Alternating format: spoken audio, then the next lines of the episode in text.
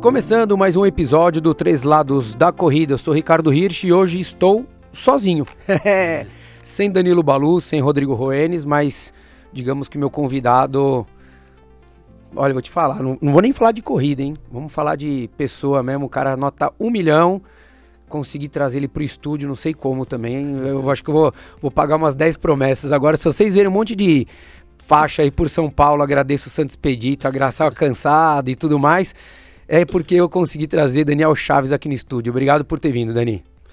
Ixi, é um grande prazer estar por aqui. Você sabe que sou um admirador do seu trabalho, da sua pessoa mais que tudo.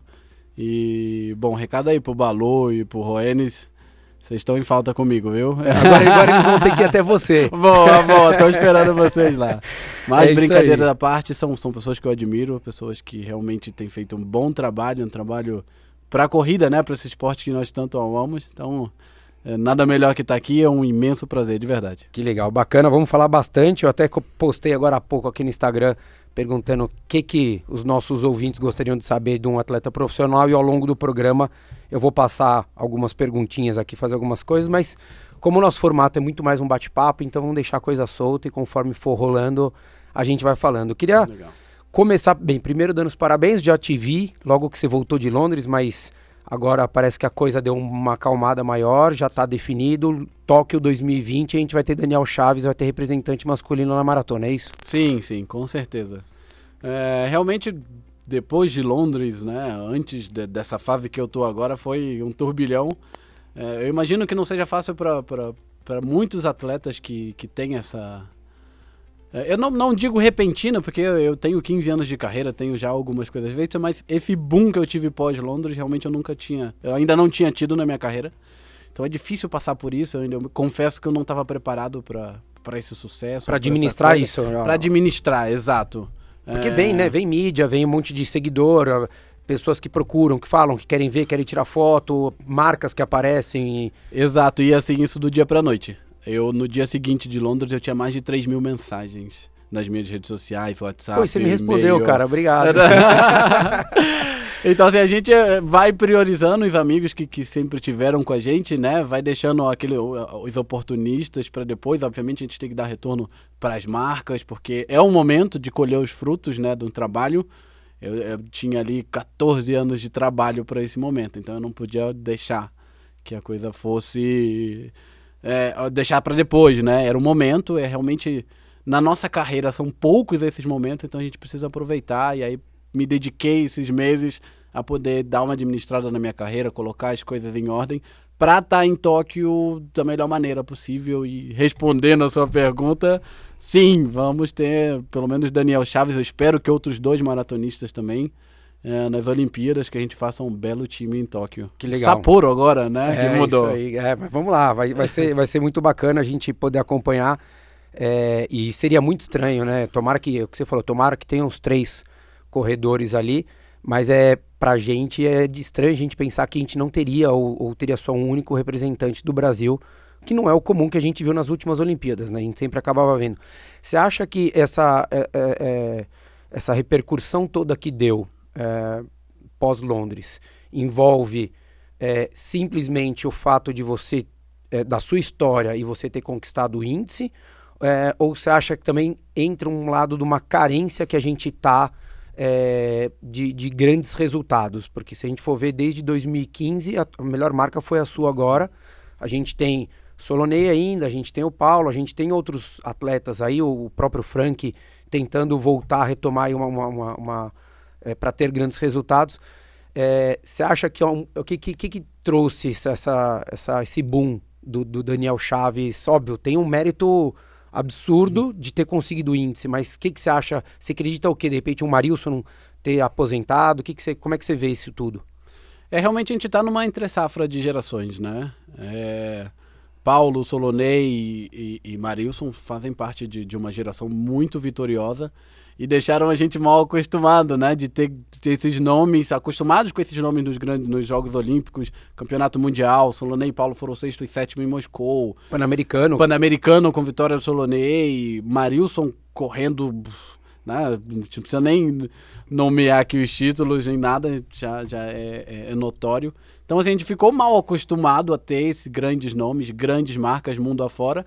E aí veio definhando a partir de 2015. Realmente, é, Paulo, por exemplo, já está com, com 40 anos e a gente sabe que depois dos 35, 36 a curva realmente chega né, para essa, pra, nessa idade. Tanto pela idade quanto até pelo desgaste de duração de carreira. De né? carreira. Paulo, por exemplo, deve ter por aí no mínimo 25 anos de carreira. Então, são 25 anos dedicados ao esporte que realmente agora bate a porta, né? Então, assim, e aí não via ninguém. Eu tinha uma carreira um pouco instável pela, pela, pelos meus resultados, o tempo que eu fiquei muito na Europa, então não era tão conhecido. Então o boom se deu muito por essa entre por essa realmente carência, como você citou, e pelas pessoas, não, quem é esse cara? Tipo, quem é, quem é o Daniel Chaves na fila do pão, né? Até eu gosto de brincar isso, porque é, eu cheguei num momento que eu tinha abandonado, já tinha parado de correr e voltei e esse novo boom da corrida. Não né? deu nem dois anos, né? Que você tinha parado. Não, né? não, foi um ano completo que eu fiquei você fora. Tinha, então, você tinha parado 2017, né? Foi, foi abril de 2017 e aí voltei mais ou menos em setembro de 2018. É, então daí ficou um ano parado, mais isso. seis meses que foi para você até fazer chegar a em Londres, exato. E essa geração, essa nova geração de corredores amadores, principalmente, que é, que é esse boom do mercado, não viu minha carreira de antes, né? Começa a ver a corrida de rua a partir de 2015, 2016 que teve esse boom maior. É uma geração diferente de corredores é, de rua. E, e, pegou esses nomes que você falou, né? Exato. Solonei ganhando em 2011 Guadalajara, o Pan-Americano, Mundial depois. Quer dizer, é, é, óbvio, era o Daniel era e é conhecido, mas não era, não tinha essa proporção. Não tinha. Porque tinham outros tinha. nomes que já estavam ali no holofotes, Exato. Né? E, e, e realmente dessa prova, né, da maratona, eu corria pista, 5 e 10 mil metros, então não tem essa, essa notoriedade maior, não tem essa... O corredor é o corredor de rua, né? Eu era um atleta da pista. Então virou a chave, por quem é esse cara? Vamos ver. E aí, pff, Londres, fazendo o índice olímpico, que realmente a gente gosta, a gente quer, a gente trabalha para isso, né? Mas foi um pouco inesperado até para mim, no sentido de, de performance, né? 2 horas 11 minutos e 10 segundos realmente é, é uma marca respeitável, né? E, e, e de, na minha segunda prova, então, realmente, o boom foi, foi por essas coisas, entre safra, mas muito também pela minha pessoa, por estar tá voltando, por, de certa forma, desacreditado pela população, muitos por não conhecerem, alguns por falarem, por, por saberem um pouco da minha trajetória não tão regular assim, né? Eu confesso e sou muito ciente é normal, dos né? erros que eu cometi na minha carreira. E sou muito feliz com eles, porque esse cara que está aqui hoje na sua frente, que está inteiro aqui, só conseguiu o que é, conseguiu porque passou por isso. Ele é fruto dos erros que, que Todos nós, cometeu. né? Exatamente. Como é, todas as pessoas que... Tem, tem um, um, amigão meu que ele fala que, assim, é, nós sobrevivemos a 100% dos dias ruins. Por é, isso que a gente é, o que é a gente é. Exato. Que perfeita definição Entendeu? do que nós somos, É né? isso, porque se a gente não passar pelos dias ruins, a gente não tá aqui. Não a gente não vai ser o que a gente é. Exato. Então exato. a gente tem que lutar mesmo, tem que passar por isso. E, e, e não, o que você falou, você veio dos 5 dos 10 mil, tem 28 baixo, 28 19, 19, né? 19 no, nos 10. Quer dizer, uma marca que é muito boa, principalmente hum. se a gente olhar para o Brasil, porque a gente. Claro, claro. É, é, se a gente for comparar com Quênia e Etiópia, não, a gente. Não é que é demérito nenhum para quem estiver ouvindo, o Daniel sabe que eu estou falando isso, não é demérito. Claro. Porque lá a gente tem uma amostra muito maior. Né? Então tem centro de treinamento que tem 10 quenianos, 10 etíopes que correm para 27 baixo, 26 alto. Então, para a gente conseguir chegar nesse nível, a gente precisaria de vários Daniels, claro. Daniels, Daniels, Dani, vários Danis, para a gente poder puxar isso para cima. E, e, claro. e, não só ao mesmo tempo, mas dando exemplo. Exato, criando gerações, né? Criando o que eu chamo de lastro. Deixando alguma coisa. O legado, né? né? O legado. Porque já que o legado olímpico não ficou, né? É, não ficou. Mas, por exemplo, a gente tem esse legado na maratona. O que eu acho muito legal. A gente tem Vanderlei, a gente tem Marilson, a gente tem Paulo, a gente tem Solonei, a gente tem Frank. Então, quantos exemplos nós temos para maratona?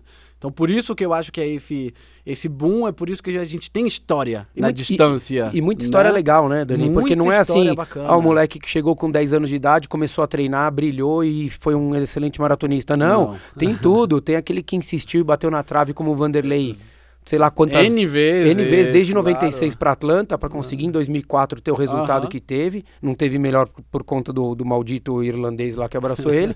Mas assim, quer dizer, o próprio Frank que teve Pan-Americano, o Solonei que começou tarde. Então a gente tem muita história diferente que serve, né? Você fala assim, pô, você nunca é tarde para começar, você pode começar cedo, mas você tem que insistir, você tem que superar. Isso tudo acho que é um exemplo muito rico, rico muito valioso para o atletismo. E assim, o, o legal é que a maratona, a distância, se assemelha muito à nossa vida como brasileiro, né? E é por isso que a gente se dá tão bem nessa distância. Solonei é um grande exemplo. Começou tarde porque teve que trabalhar cedo. Era um, era um cara que, que era, era gari, né? No, no- antes de começar a correr. Batalhador, sabe o que é sofrer, né? E na maratona você precisa sofrer. Você tem que saber É. aguentar a Você dor tem ali. que saber quantas falhas o Vanderlei teve até chegar naquela medalha. Quantas? Quantos treinos ruins? Quanta, Quantos dias ruins? Quantos dias longe da família, pra quem- lá em Paipa, na Colômbia, É treinando. e então, pra quem não assim, sabe, em 96 ele tava super bem, era tido pra poder ganhar e embarcou com febre. E foi, foi. Então tem, tem muita história, tem muita coisa, tem muita bagagem. É né? por- é, e, e como é que você E- lida com isso, Dani, assim, com, com as pessoas não entenderem o que é o dia a dia? Porque hoje na, as redes sociais, ela não é um problema, mas as pessoas imaginam que, assim, a tua vida é simplesmente acordar, treinar e todo dia você tá bem, todo dia você performou, você entregou um treino muito bom, seja porque era esperado. Como é que o atleta profissional, é, ele, ele enxerga isso? Porque a gente fala muito aqui, eu, Danilo e o, e o, e o Roenis, a gente fala muito que o amador, às vezes, ele fica, ele vive mais intenso o treinamento, os números, a performance do que o profissional. Porque ele fica, não, eu vou fazer uma série de mil, eu não, ele não pode, ele, ele vai, ele olha para o tempo, ele não, ele não olha para a percepção de esforço, ele não olha para o momento que ele está vivendo, a fase do treinamento que ele está. Como é que o, o atleta profissional ele vive com tudo isso? Com o dia ruim, com série pior, com dor, com, como, como é que é? É, eu costumo dizer que a grande diferença do- do- da nossa vida para a vida do amador é porque o amador ele vê um treino isoladamente. Ele vive todo dia aquele treino específico, porque ele tem mil coisas. Ele tem o trabalho, tem a família, tem as outras coisas. Então ele não consegue se preocupar com o macro. Atleta não. Atleta para uma maratona eu vivo os três meses. Eu vivo as dores dos três meses, eu vivo a insegurança e os dias ruins desses três ou quatro meses, dessa preparação como um todo. E pra gente viver esse macro, porque a gente normalmente faz isso, essa nossa profissão, é o mais complicado. Porque pra mim seria muito mais fácil eh, ter uma vida comum e no final do dia, obviamente, vou lá e correr. Não que isso seja fácil. Pra mim seria porque eu viveria um treino a cada vez. Ah, amanhã não vou poder treinar porque eu tenho N compromissos. Legal, não faz falta. Pra gente faz. Um dia perdido, a cabeça já fica. Eu perdi um dia.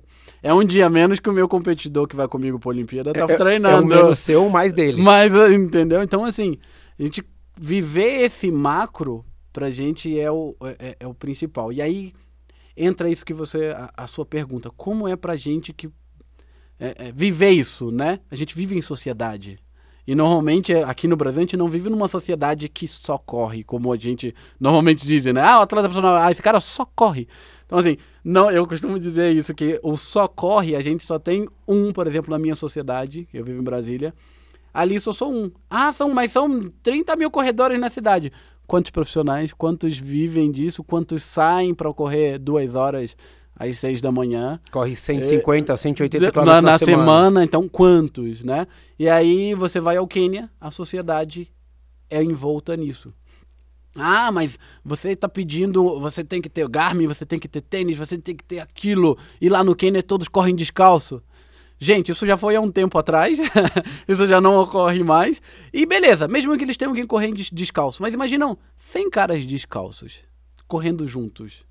Uma sociedade vivendo a corrida. Hoje, 65% do PIB do Quênia é de corrida de rua. Ele hoje E se, não, de... e, se, e se não for a sociedade, é a comunidade que é a muito comunidade grande. né? e abraça esse atleta, porque sabe que ele é ah, não o salvador da pátria, mas ele vai poder trazer porta-voz. recursos é, financeiros ou, ou vai ter voz na sociedade para poder melhorar aquilo ali sendo atleta. Imagina isso aqui no Brasil. Imagina se o, que, o papel do político fosse o papel do atleta, né? Se o atleta tivesse essa voz que tem um político e essa força política, né? De, de poder levar bons valores, bom, boas coisas para a sociedade, não só o que a gente vê, que é roubar recursos, né? Transferir recursos, ou tá envolto em, em, em, em grandes discussões ou problemas que realmente não melhoram nossa sociedade. Imagina se isso transferisse para o atleta, que é o que tem hoje no Quênia. Tem político, obviamente, mas o atleta hoje no Quênia tem um grande poder. Você vê o Eliud Kipchoge ou um atleta que volta do recorde mundial diretamente com o presidente. Entendeu? Então aqui no Brasil a gente não tem essa cultura e aí reflete todas as categorias da sociedade. Isso vai chegando até embaixo. É, né? de cima pra baixo. O presidente não te recebe, mas recebe a seleção brasileira. Mas se você chegar com uma medalha olímpica, dificilmente ele vai É, te receber e- e- pessoalmente. é, e, e pode ser até que às vezes receba, mas vai ser É, é muito mais pra ele fazer um papelzinho do É, que de exato, fato ele do se realmente- preocupar com aquilo, olhar pra aquela, pra aquela causa e querer abraçar e querer ajudar o esporte. né? Exato. Então hoje a gente é muito carente desse abraço da sociedade. É, eu sou um atleta que até costumo dizer hoje é, eu corro para deixar algo a mais e que para que me acrescente algo a mais, não só a corrida em si que você coloca um tapa-olho e larga uma prova. Não. Hoje eu preciso deixar alguma coisa a mais para a sociedade. Então todos os meus parceiros a gente busca é que o que, que a gente pode deixar juntos aqui. Qual é a nossa marca hoje? Qual é o nosso legado? E o que eu tenho buscado é isso. É deixar para a sociedade um pouco mais disso, de que o atleta ele precisa ser abraçado. Não é você chegar lá, olha, vou te dar X valor no final do mês e você se vira aí para treinar e eu quero resultado. Não. Não é mais isso. É, o que junto a gente pode agregar? O que, eu tô agregando a, a pessoa do Daniel Chaves, não somente ao atleta. né? Ou, ou ao ambiente que ele vive, né? Qual o é o universo, ambiente o universo que, da corrida. que eu posso melhorar? O que, que a gente pode deixar? Então é isso, é a sociedade abraçar o atleta e é isso que eu mais sinto falta, né? Hoje em dia a Mas rede isso, social... isso acho que é uma coisa meio, meio, meio é, eu ia falar unânime, mas não é unânime. É, Eu acho que isso, é, não- infelizmente, não é um privilégio só do atletismo ou só da corrida de fundo. Isso a gente, se a gente for pegar esportes, tirando o futebol, né, que tem um espaço, você pega, por exemplo, o ciclismo, o mountain bike, que a gente pô, teve Henrique Avancini do mountain bike sendo campeão mundial. Hum, E daí você fala assim, de fato, o quanto, o quanto isso repercutiu pro mountain bike? Muito pouco. não. Muito pouco. E, E é é- um cara que luta muito pelo, pelo esporte, né? Exato, exato. Só que a gente quer colocar essa culpa na ou na política ou nas políticas públicas, mas aí eu tô falando aqui como sociedade, eu tô chamando a atenção de Perfeito. sua que tá ouvindo aqui o podcast, é? de abraçar esse cara, é de ir lá num treino que você viu ele passando na USP e falar assim, cara, vamos garoto, eu tô aqui, eu sei quem você é, Tô contigo. eu tô contigo. É, Você quer uma água? Eu não tô falando aqui pra você tirar tantos X da sua conta e Não. transferir, não. A, a gente chama tô- muito isso, sabe o que? Até, Dani, não é nem só o atleta, é o evento. Muita gente fala assim pra mim, poxa, cara, que legal, fui fazer a maratona de Nova York, meu, muita gente na rua tal. Daí eu falei, e aí, quantas vezes foi assistir a Você maratona foi de São? Paulo? Exato. Nunca. É, é isso. É isso, É entendeu? Vai lá na isso. rua, vai lá com uma Vai lá. faixinha, vai entregar água, vai gritar pro atleta. E não é pro atleta pro primeiro, não é Não. pro pró, é pra todo Pra mundo. todo mundo. É pro cara que tá fechando pra 5 horas a maratona. E aí você imagina você levando seus filhos lá. Você está construindo a próxima geração. Você está incentivando a que ele também o faça. E é isso, é isso que eu chamo a atenção, sabe? Pra gente hoje atleta, por exemplo, eu comentava nos bastidores aqui, eu já tenho 15 anos de atletismo, eu tenho 31 de idade, mas eu tenho 15 anos vivendo e treinando em alto nível. Então, não me faz tanta falta ter aquela compulsividade de treino, de estar que tá ali todo dia muito no... Não, me faz falta, é hora que eu tiver nesses dias e que tiver um dia ruim, eu me sentir abraçado, eu falar assim, cara, eu tô dando para a sociedade, eu tô dando para minha nação o meu tempo, que hoje é a coisa mais importante que nós temos. Eu tô aqui me entregando, eu poderia estar fazendo N coisas na minha vida, sendo um empresário e ganhando 20 vezes mais do que eu ganho na corrida. Hoje, eu, graças a Deus, tenho essa capacidade intelectual para ser um empresário, mas não. Tô aqui me dedicando. E qual é o mínimo que eu espero da minha sociedade, da minha bandeira, da minha pátria? O que é o mínimo que eu posso esperar? É, pelo menos um olhar, né? Uma atenção. É isso. aí, abraçar a causa. Cara, como é que você tá hoje? Eu tô vendo que você tá aí cansado. Esses dias teve uma prova em Brasília e eu vinha, vinha treinando, né, na prova. E eu tava realmente muito mal. Meu treino foi domingo passado. Meu treino tava foi horrível. Esse dia, meu dia foi horrível. E algumas pessoas na ponte, ah, eu quero tirar uma foto com você. Eu falei, gente, desculpa, mas eu não tô legal pra tirar uma foto. Eu preciso ir me trocar, que tava muito molhado. Não tô legal. E aí depois eu recebi algumas imagens, algumas mensagens. Que, ah, você passou. é, algumas pessoas acharam que você desmereceu ou que. Não.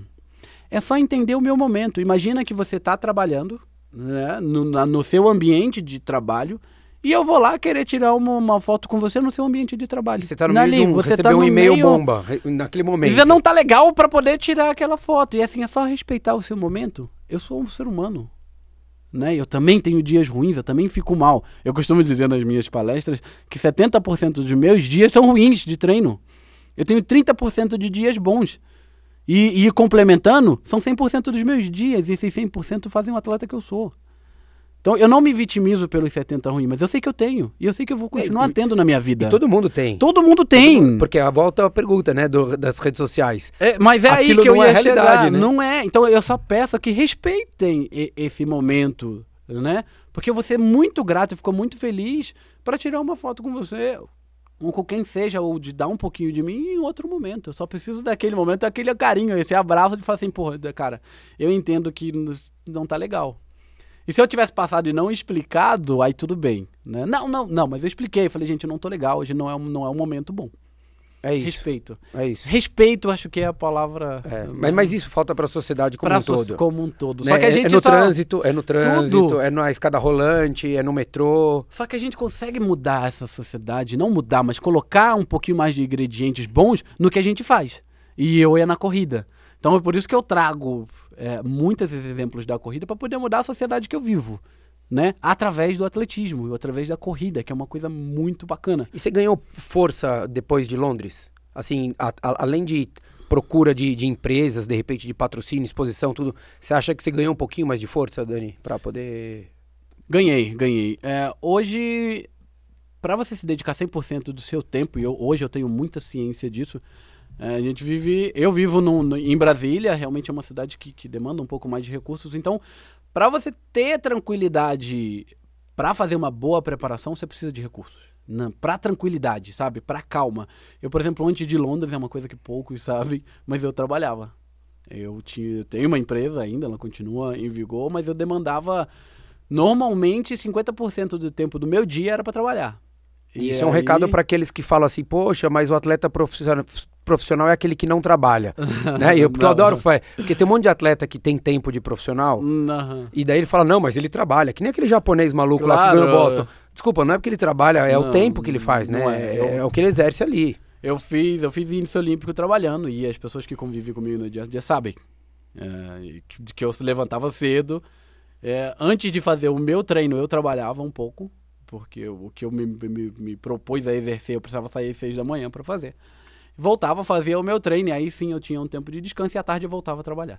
Então eu fiz índice olímpico assim, então não é... Uma vida de amador. Exato. E, e tranquilo, né, até aquele momento, porque não me demandava outros recursos, não me demandava muito mais tempo. Eu, eu tava muito bem até Londres, a cabeça girava tranquila, não tinha grandes demandas de, de preparação. Depois de Londres, você quer mais, né? Então até 2 e 11 você consegue correr. Eu, eu, eu falei, até, acho que até aqui eu cheguei trabalhando, tudo. Só que pra baixo a coisa é mais... Né? E onde dá pra chegar? Onde você acha que você consegue chegar? Cara, hoje, hoje te falando isso, de recursos, é, é, com os recursos que eu tenho, felizmente, com as empresas que, que se associaram a mim Se quiser, pode período, falar o nome aqui. Aqui a gente não tem problema nenhum. Faz jabá à vontade aí, meu. eu- o, o legal de falar é, é- é- é- é dar exemplo assim das marcas que a gente tem e que acreditam também no esporte. Não querem só somente vender e capitalizar. Entendeu? Elas acreditam no Daniel atleta Vai, vai e ter a venda, né? pessoa. Vai ter a venda. Vai ter mas a não é venda, só vai isso. ter o retorno, mas não é só isso, porque era no momento que eu mais precisava, era no momento que eles acreditaram, pô, beleza, cara, a gente pode ir um pouco mais, vamos te ajudar a ir um pouco mais. O que, que você precisa? Essa, essa é uma. A Adidas foi uma dessas. A né? Adidas foi a primeira, realmente, foi a que chegou e falou, cara, o que, que você precisa? Antes de Londres, eles já estavam. É uma coisa que, ah, pô, depois de Londres ficou fácil a Adidas chegar. Não. Uma semana antes de eu embarcar para Londres, chegou o contrato da Adidas. A gente não assinou por uma questão de logística, eu teria que vir a São Paulo, tudo. Mas antes de Londres, a Adidas enviou justamente por isso, por não parecer oportunista, né? De depois de Londres fica fácil. E mostrou que eles acreditavam em mim antes de Londres, eles sabiam que ia sair alguma coisa legal. E uma, e uma nuance aqui, poucos sabem, não sei se você sabe, mas eu viajei lesionado. Eu E lembro até que você falou da por perna, isso- que você, se no finzinho da prova você sentiu, foi, né? você me encontrou na, na Care Club e depois de voltar de, de Londres eu tava me tratando ainda. Porque eu viajei com um pouco lesionado e mesmo assim a, a Adidas acreditou, acreditou na minha história, né, na minha dedicação. E, e agora também tem uma, eu tenho uma empresa que é fantástica e é outra coisa legal de se comentar. É, a ZQuest é uma gestora de fundos e a ZQuest também chegou, chegou nesse momento e falou assim, pô, e aí? O que, que a gente vai chegar? Uh, os nossos fundos, eles são a longo prazo. A gente incentiva o nosso investidor aqui a, a, a, investir a longo prazo. Como é que a gente vai fechar com você? Vai ser endurance. É, como é que a gente vai fechar com você para um ano? Não, aqui a gente não faz. Então vamos fazer o seguinte: vamos com você até Paris. Vamos até as próximas Olimpíadas, porque a gente acredita que você vai 2024, chegar lá. 5 anos. E você vai chegar em, em alto nível. Então, é, é, é uma empresa que não está só na oportunidade do capitalismo, de, de, de, do comércio, né? De capitalizar. Eles querem estar tá comigo, eles acreditam que eu posso fazer a diferença através do que eu faço, que é correr né? E, e nisso eu posso levar para as pessoas também que isso, essa é, é, uma das, das premissas da empresa é poder valorizar e poder é, fomentar as pessoas a investirem, a, a segurarem o seu futuro, né? É, e isso tem. E a maratona nada mais é do que isso, do né? que exatamente isso. E é um link perfeito. Eles até costumam dizer que, que a empresa não é, não é uma corrida de 100 metros, mas sim é uma maratona, porque você precisa de tempo, o investimento é a longo prazo, você colhe ao largo dos anos. Não, não é de uma hora para outra que você vai fazer, é que você precisa entender. De, de, de uma hora para outra. Eu demorei 15 anos para fazer o índice olímpico. Não foram seis meses de Valência a Londres. Foram 15 anos de treinamento. É, porque olham para Valência, que foi sua primeira foi maratona, primeira, e falam, pô, mas ele foi o tempo parecido, não, não, não nem melhorou tanto. Não, olha para os 15 anos, né? É olha para a jornada. E a gente dá muito valor a, a, ao final. Né? A gente dá muito valor ao índice, a gente dá muito valor à medalha. Mas e para chegar lá? Não desfrutou? É, a jornada, né? A jornada é. É isso, parece até um clichê, né? Que a gente é... tem ouvido muito falar hoje em dia. Mas, gente, eu, eu asseguro. A jornada é o que vale a pena. É. A medalha, o êxtase do pódio, eu te digo, são 30 minutos. É, é o tempo de você chegar, ser aplaudido ou te olharem lá em cima, você receber o cheque, assinar a premiação e ir embora. Acabou. Fazer o xixi e o sangue do antidoping. Do antidoping, perfeito, e acabou. Acabou. É você isso, vai embora. É e aí acabou. Esse é. acabou. Esse é o êxtase da, da, da vitória, digamos. Para quem não entende o processo.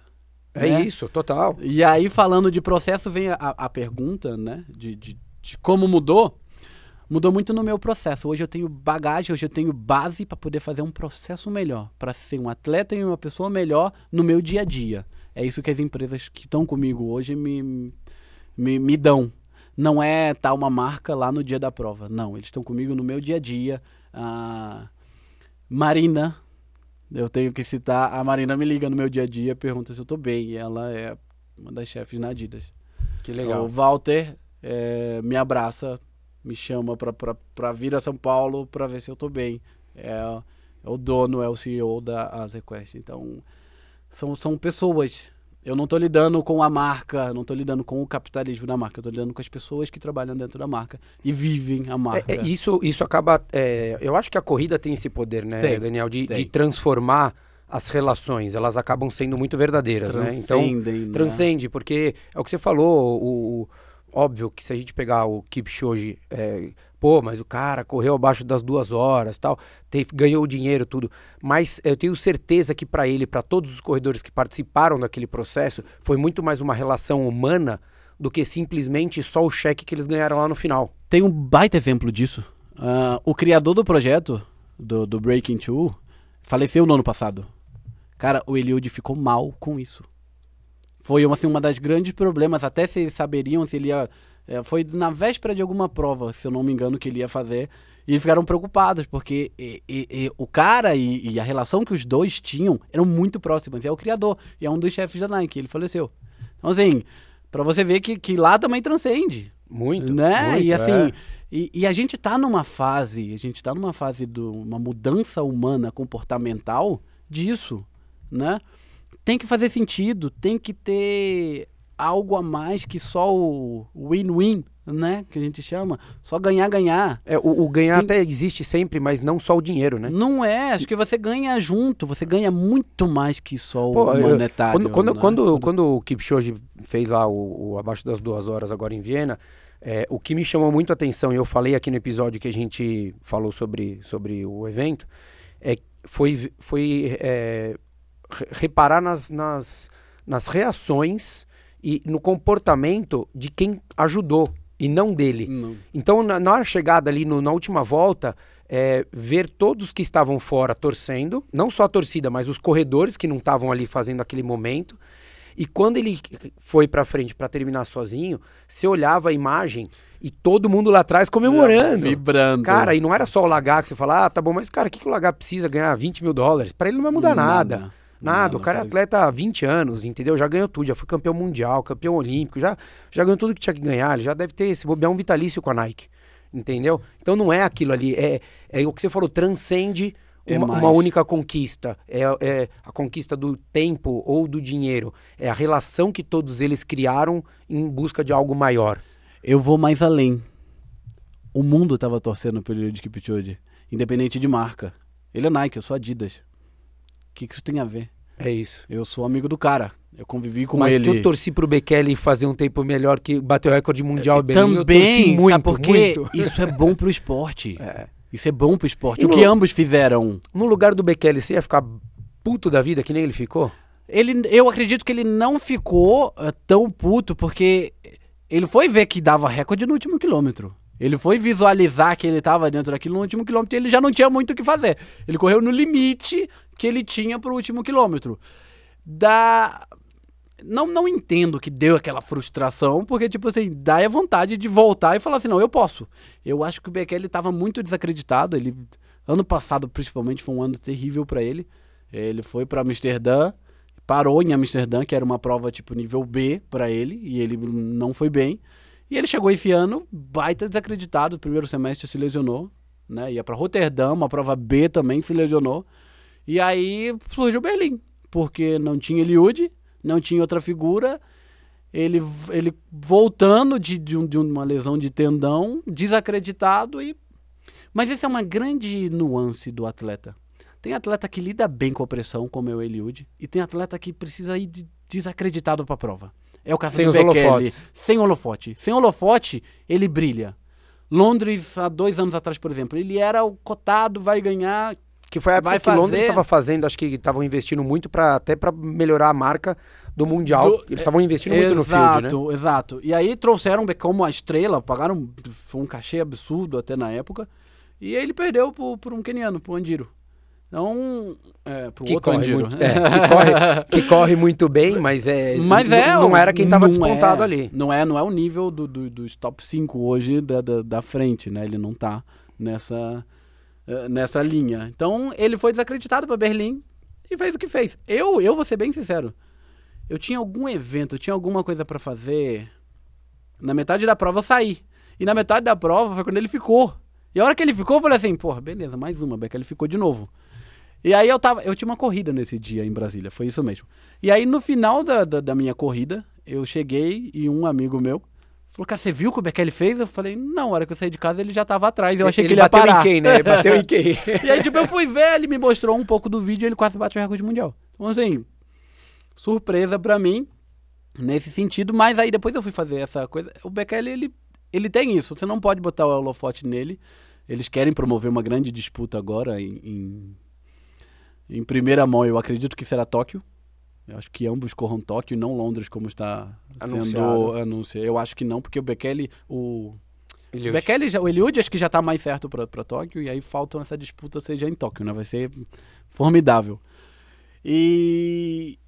Então eu acho que, que o Eliud segura mais a, a onda, né? E aí é um cara como, é que, como é que foi você conviver com ele lá? Você, pra quem não sabe, você morou alguns anos com ele na Holanda, não foi? Na Holanda, perfeito. Como é que foi? Ele, ele que, que, que que tem? Ele tem alguma coisa diferente mesmo? Tem.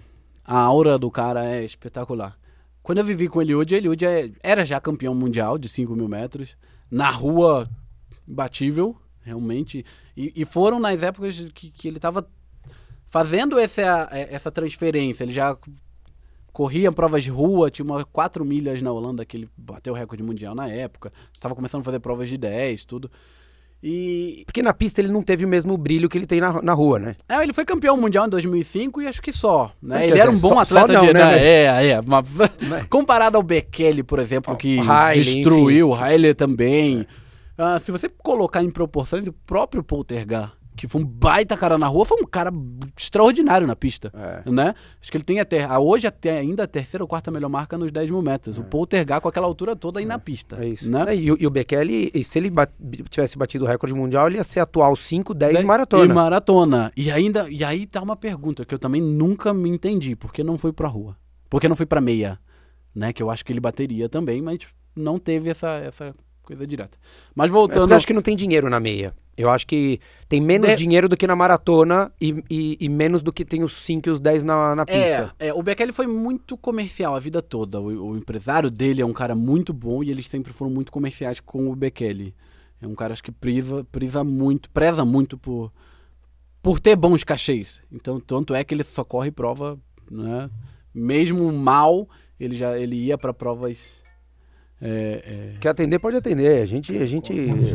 Não, não tem problema nenhum. A gente fala aqui, aqui, aqui é assim, a gente já, já mistura tudo, não tem problema.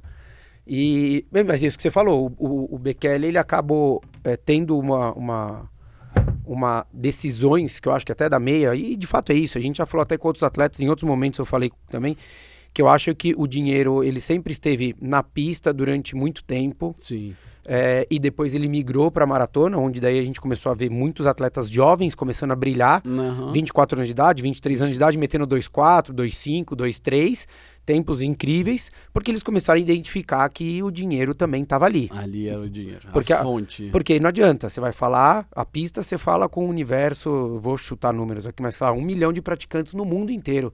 A corrida de rua você vai falar com sei lá quantos, quase bi. Exato. Entendeu? Então não adianta. O que, que vende mais? O, o- um tênis, um Adidas, um Nike, um, um ASICS, um New Balance, ou vende uma sapatilha? Não, totalmente. O totalmente, dinheiro tá ali. né? né? outro é universo. inevitável. E as marcas começaram a ver isso também nas provas de pista. Então a, a- grana começou a sair da pista por causa das marcas. Ah, a- a- quando você televisionava, por exemplo, uma Diamond League na Europa, não tinha, não- ninguém assistia. Mas quando se fala uma maratona, não precisa assistir. O público tava na prova. Então é outro nicho de você assistir e tá na prova, gerando ainda mais recursos. Então o dinheiro foi pra rua totalmente. Começou a se diminuir muito. É, eu lembro que antes, no- no- no- nos anos áureos da pista, uma prova do Bekele, por exemplo, vamos chutar, eram 40 mil dólares. No final mesmo, a gente está falando de 2012, 2013, esses cachês passaram para 4, 5 mil dólares. Para um cara de renome. Então hoje é 10% do E aí, que eles ganhavam. E, e virou, e a pista mudou, Mudou. também. Daí sal- Hoje, um de salto. cachê, é, eu já vi alguns contratos de alguns atletas. Eu lembro que em 2014 eu vi um contrato de um, de um baita atleta que ia para Chicago. É, bom, mas não, não top, mas ele ganhava as provas. Foi um ano espetacular. Eu não vou citar nomes, pô, obviamente. Sim. Não, tem, que, tem que manter o profissional. Exato, mas ele ganhou 80 mil dólares só pra estar na linha de largada. Entendeu? Então, são outros números, são outras.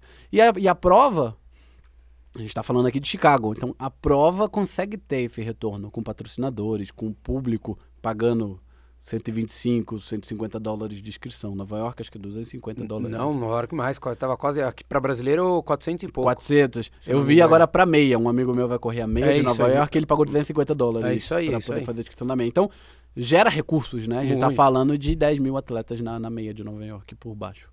Então, o recurso tá aí, aí foi que eles passaram para migraram realmente. O Eliud, a carreira dele foi, foi muito bem feita para migrar. O Bekele foi mais assim, pô, vamos fazer, não tá rolando mais na pista, vamos. O Eliud foi preparado para migrar, para ir. Ele foi trabalhado para hoje estar sendo o que ele é. E é um cara bacana.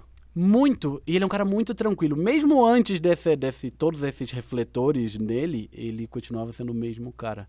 Eu tenho uma foto publicada da- do encontro com ele em Londres, e aquele sorriso que ele me dá, aquele olhar, cara, pra mim é tudo. Eu cheguei pra ele, tipo assim, falei, cara, você lembra de mim? E ele olhou, tipo assim, claro! Vivíamos, aí, o nome da cidade é Nijmegen, vivíamos em Nijmegen, na, na Holanda, como é que vai você? Cara, aquilo me surpreendeu tanto, depois de vários anos, o cara reconhecer, saber quem eu ainda era, tipo, eu não tenho expressão nenhuma frente ao reconhecimento mundial, né, ao, ao cara. Que- não é um, você não é um cara que aparece na mídia da não Europa, tô, dos Estados Unidos. Não tô um cara que tô competindo com ele todas as provas, né? É que ele isso. poderia ver, porra, eu sei quem é esse cara, ele tava aqui me enchendo o saco um dia desses. E É isso aí. Não.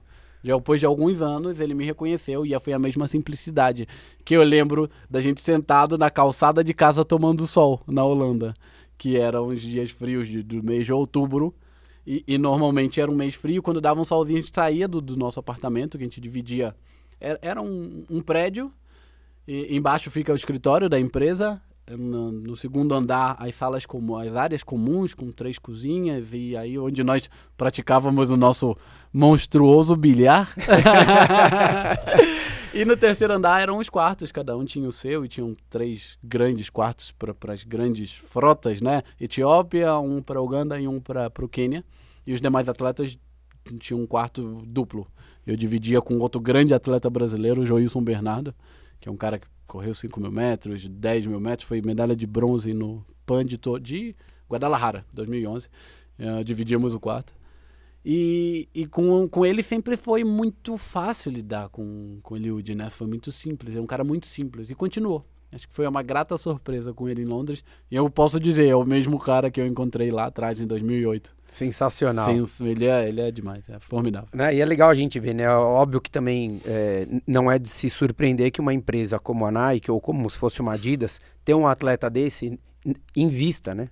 Para ter esse resultado. Porque se não tivesse batido no Breaking Two na primeira vez e ele fosse um cara mais ou menos, eles iam tentar achar algum outro, ia de repente, óbvio que a gente sabe que não era só o bater as duas horas, tinha uma ação de marketing para começar a propagar mais o tênis, enfim. A gente sabe que não é só simplesmente o tempo. Mas a gente sabe que se fosse um cara que não, a marca não, não tivesse aquela relação tão boa, não acreditasse que o cara era um cara bem visto e bem quisto no meio, eles não iam investir isso, né? Exato. É, e é o que eu disse é, alguns minutos atrás. Não é mais só correr. Você precisa ter aquele que a mais, ou você só vai ser só mais um, né? E para pessoas que, que querem o bem da humanidade, que querem é, fazer a mudança, ser só mais um não vale a pena, né? E você vai fazer outra coisa. Quanto, quanto você acha que ajuda é, ter um, um, um, projeto ou uma estrutura como você teve essa na Holanda, nessa época, com vários outros atletas? Porque a gente falou ali do, você falou do Quênia ou da Etiópia, né? Que tem pô, uma, uma comunidade, né? Faz aquele, aquele aquele fartlek lá que, que a gente chama de resta 1 lá na Quênia, que sai 250 né, pessoas correndo e vai sobrando, quem ficar ficou e quem conseguir até o final vai. É, o quanto você acha que um ambiente desse pode é, te ajudar? Ajudar um atleta profissional como você, ou como um Solonei, ou como ou qualquer outro que esteja querendo brigar aí por provas de, de meia e maratona? Ah, vou citar o grão, o próprio Eliud ele diz que 80% do, do, sucesso dele vem da equipe. Ele tem ele tem treinando com ele 10 caras fantásticos, ele tem o recordista mundial da meia treinando com ele, que é um cara mais rápido, e estiga ele aí mais rápido na maratona. Então, o grupo hoje é como uma empresa, né? Uma empresa hoje, o, o, o CEO, ele diz que ele, ele é nada da empresa, ele só comanda quem realmente faz. Então, o grupo é quem realmente faz. Você dentro de um grupo é, é só mais um. A força do todo é que vale a pena. A é, não, não todo... dá, não dá para você cruzar, cabecear, defender, fazer a não, súmula, exato, não dá pra fazer tudo. É, você precisa de, dos defensores, dos laterais, do meio de campo, né? E aí você é o cara que faz o gol, você é o showman, o Hollywood é o showman ali. É, o camisa 10 é, ali. Ele é o, foi, foi escolhido pelas, pelas capacidades físicas deles, não é porque ele é o mais bonito do grupo, é porque as capacidades Até porque ele físicas... é feio que dói, né? as capa... Eu também não sou muito do... Ah, do... tá tudo feio, feio pode falar de feio, tá, tá, tá liberado. eu também não sou um bom espelho né, da beleza, digamos, mas... É, um grupo hoje faria total diferença na, na minha vida, é, é a coisa que eu mais sinto falta hoje no Brasil. É, não criticando, acho que cada um tem, tem a sua nuance de vida, mas nós, atletas brasileiros, somos muito afastados um do outro, nós não temos essa união que os quenianos, que os etíopes têm. A gente é incapaz de criar um grupo de treinamento por causa do ego. Ah, você acha eu... que só ego ou você acha. Eu, eu não estou discordando, só para te elucidar, mas você acha que tem o ego ou você acha que também tem um problema de densidade, de, de, da geografia do Brasil de ser uma coisa muito grande? Que nem você tá lá na região centro do Brasil, daí tem dois, três no interior de São Paulo, mais dois no Rio de Janeiro, mais um é, no sul. Você acha que isso também atrapalha ou você acha que o principal mesmo é, é o ego? Uh, não, não é a questão. Faz sentido o, o que você diz, mas lá atrás, a gente pode falar de 1990, a densidade era a mesma, só que os atletas se reuniam. E a gente teve a melhor, a melhor safra de maratonistas brasileiros na década de 90. E eles se reuniam em Campos de Jordão, por exemplo, no, em Itatiaia. Eles se reuniam em grandes blocos, independente do treinador ou equipe. Ou até do lugar, né? Eu, independente, vinham do Nordeste, independente de, de pé de vento, de funilense, de cruzeiro, eles se reuniam e iam fazer o treinamento.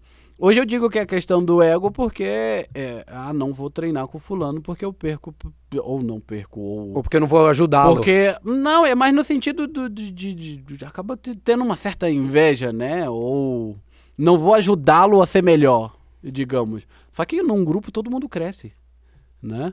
E, e Mesmo ter ruim, alguém o mais ruim deixa forte, de ser ruim, ele passa, ele era péssimo, ele passa a ser ruim, depois meia mais ou menos, depois meia boca pra melhorar. Exato, exato. E assim, por que não tá com, com pessoas melhores? Eu adoraria treinar com pessoas melhores que eu. Eu quero. Como é que foi treinar em Boulder?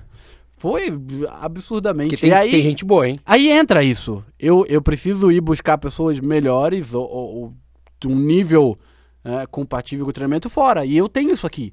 A gente tem uma boa safra no Brasil. Eu consigo te citar nomes aqui de atletas bons que juntos ficariam melhores, mas eles preferem se isolar.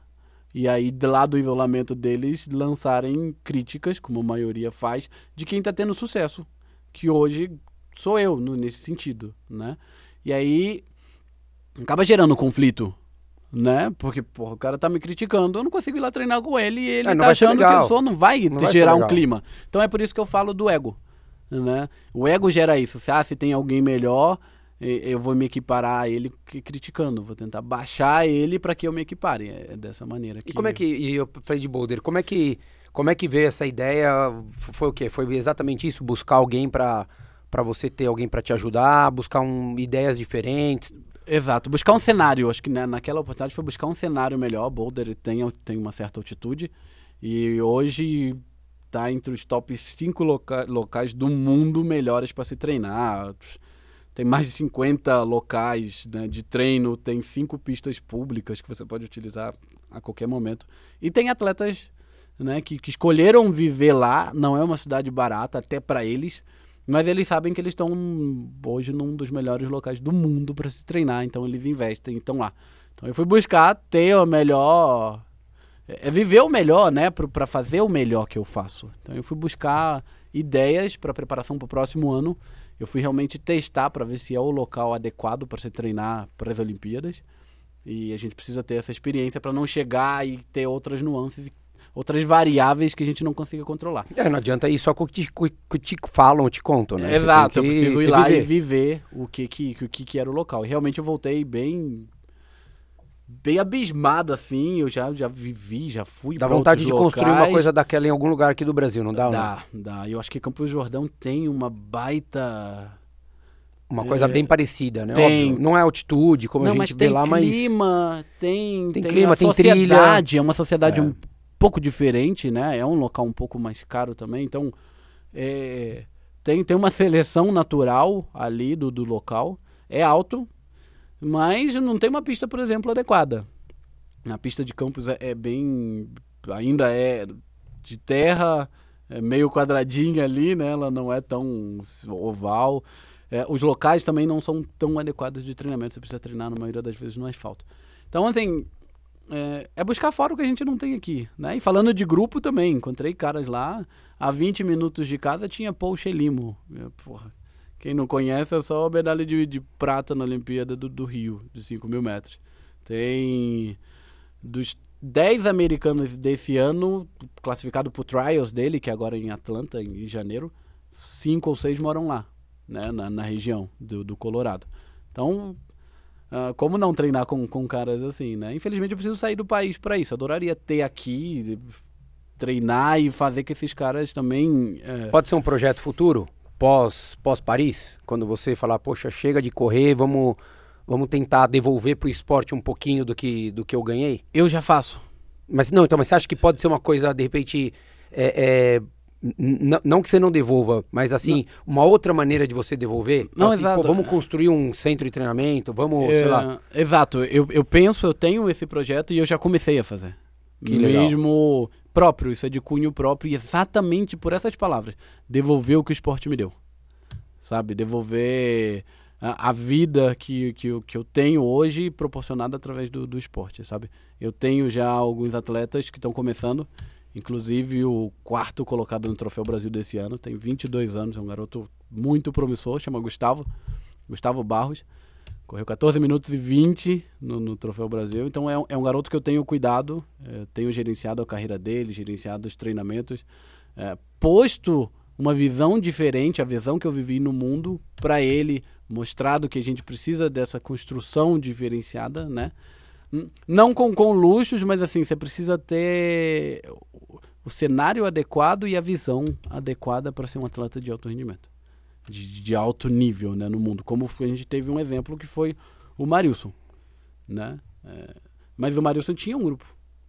Eu, eu consigo lembrar. Ah, e muita gente. Eu lembro uma vez que eu até falei aqui, já que é, na própria BMF, às vezes o pessoal do Orcamp ia pra lá, o Leandro Pratos que corria 1.500 e 5.000 que era rápido Imagina um cara demais. mais rápido, exato. Entendeu? Muito rápido, muito forte, muito né? Porque não era só rápido, ele era forte. Se você olhasse, você falava, não é possível que esse cara corre 1.500 ou 3.000, porque não. ele não tinha, teoricamente, um corpo de 1.500, né? exato. Ele era muito forte. Ele tinha um, o, o Maurício tinha um, um, bom suporte, né? Até do treinador estar tá presente no dia a dia, isso faz muita diferença.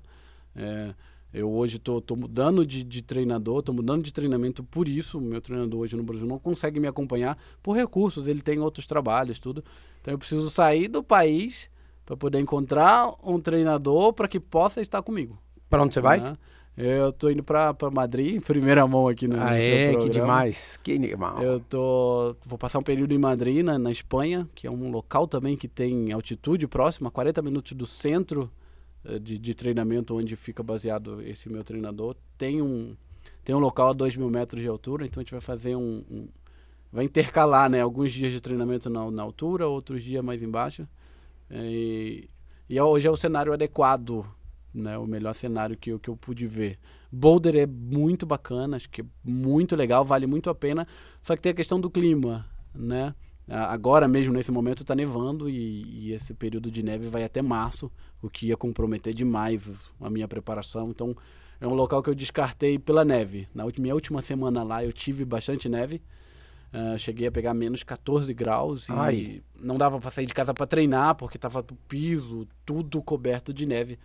E, e, olha que a cidade tem uma baita infraestrutura para isso, mas é muita neve. E muito frio também, né? Uma é coisa que frio. o atleta, pro atleta, isso não é bom. Exato, exato. Então, por isso o boulder não, não vai servir para essa preparação, mas futuramente, acho que para fazer outras preparações para outras provas no, no, no, verão, por exemplo. É, tá sei lá, vai treinar para setembro, daí e você pode ir. Aí você tá lá, julho, agosto, é, é, perfeito. É o cenário ideal no mundo, é, é, lá. Mas nessa fase não é, e nós escolhemos Madrid por isso. Você, entrando um pouquinho até questão que, que a gente falou num, nos últimos episódios gravados, é, você gosta de treinar no frio, no calor? O que, que você prefere para pensando não só do seu prazer, mas assim, olhando para a prova.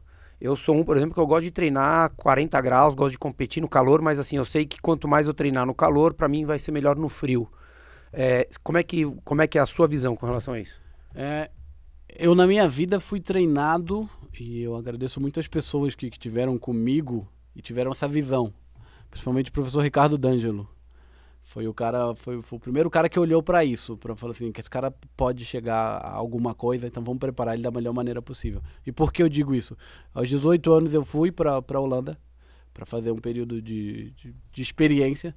E logo na minha primeira prova, que foi na Inglaterra, eu peguei menos 2 graus. Eu, um garoto, saindo do Rio de Janeiro, indo para Inglaterra, pegar menos 2 graus. Então, ali eu aprendi que eu teria na minha vida que estar tá preparado para todas as variáveis climáticas, porque eu sou um competidor e a gente está. Você não tem controle? Não tem. A gente está à mercê do clima e tipo, ah, não, hoje está nevando, vamos mudar a prova para amanhã. Não existe isso. Fora o breaking two lá e, a, é e as coisas né, que, que, que fazem né, para poder ser perfeita a prova, não, não tem como a gente escolher.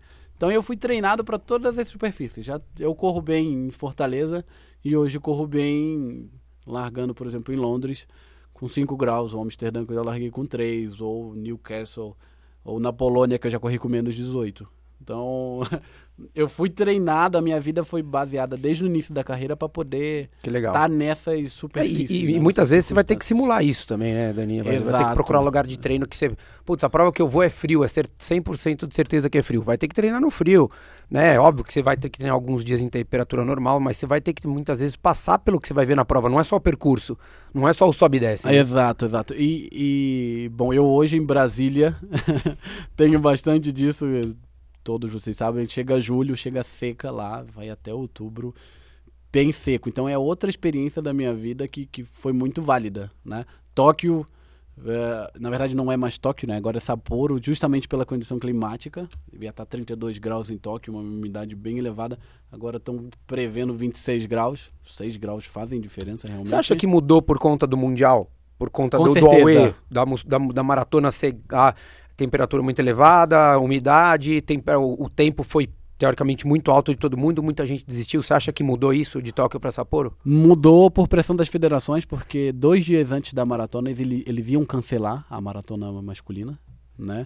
Por pressão das federações, porque já tinham tido os casos, a marcha foi uma coisa horrorosa, né? No sentido de, de dramático, né? E quem competiu disse que foi realmente Duro. absurdo. Então, por pressão das federações, é, houve essa mudança, né? E, e acredito que sim, muito por, por medo de uma consequência maior, né? Imagina no meio de uma Olimpíada, todos os países, milhões de pessoas assistindo, morre um atleta. Não, o 10, O- 15 param, começa a passar mal. Quer dizer, não é legal para esporte. não é a Exato, visão não é esporte. Eu acho que é exatamente isso. Já não é o, o que o esporte, o legado que o esporte deixa nas pessoas, né? De, desse sofrimento que é incontrolável, digamos, é por, por uma medalha, né? Por, por ser alguma coisa. Então não é o valor que o esporte passa. Que legal. E é por isso mudaram. Outra coisa, você quantos dias, como é que é, fala mais ou menos como é que é uma, a sua semana de treino? Porque eu Sim. recebi isso daqui, eu postei que ia falar com o atleta profissional, falou, não, como é que é, quantos dias ele faz de intervalado, intensidade longa, né? mais ou menos como é que é a tua semana? Num, num período, não precisa ser ali no pico para uma maratona, mas num, num período de começo ou de base, como é que é? Certo. São é, muita tem, tem muita dúvida, né? Até vou vou começar a, a explanar um pouco pelo esse tema da, da musculação, né? Todo mundo acha que é, não, você precisa fazer duas vezes por semana, é todo ano, o ano todo. Não. Ah, eu não faço a musculação no período competitivo. Eu, eu, o meu organograma é, por exemplo, eu vou competir em abril, final do mês 4. Em dezembro eu já estou fazendo fortalecimento. Janeiro, muitas pessoas às vezes me perguntam: Ai, por que não vai correr São Silvestre? Ah, por que São Silvestre? Porque eu já estou na preparação para a maratona em abril. E não combina com a São Silvestre que você precisa estar no ápice, porque é uma prova gigantesca e demanda que Rápido. você tenha velocidade, que você esteja no ápice da sua forma. Então, no, dezembro normalmente é o mês de preparação, força, trabalhos de rampa, subir no morro, fazendo longo, com percurso bem variável. Janeiro tem ainda essa sequência, mas a gente já começa a passar para a velocidade, né? Onde eu trabalho é, os mi- as minhas fibras para elas ficarem mais resistentes e, e mais elásticas. Então a gente faz isso com trabalho de, de velocidade. E aí começa fevereiro, é onde começa a preparação da maratona em si. Então vou contar um pouco dessa parte de fevereiro, como Legal. é, né? Excelente. É, normalmente a gente divide em blocos de três semanas com, com a, a construção da quilometragem. Então, por exemplo, na semana 1 são 140 quilômetros, na semana 2 160, na semana 3 180. Na quarta tem um descanso, a gente volta para 120 a 140 quilômetros. É, dentro dessas semanas... Você sempre faz 3 por 1. 3 por 1 sempre. Eu não aconselho a, a pessoas destreinadas, porque realmente Daí eu faz, tenho... faz 2 por 1. Exato, Que é exato. melhor. Que eu, te- eu tenho já um nível de treinamento para isso. Tem um lastro. Tem, tem um lastro grande, então eu me adequo bastante a isso. E aí eu vou diminuindo. No mês 2 é 2 por 1. Um, e na ter, no mês 3, tô revelando os segredos aqui, viu, gente? É 1 um por 1. Um. É uma semana Alta, alta, e outra outra, mais baixa. Outra, porque aí você consegue recuperar melhor. É, eu fui um atleta de pista sempre. Eu ainda sou muito veloz, ainda tenho muita velocidade.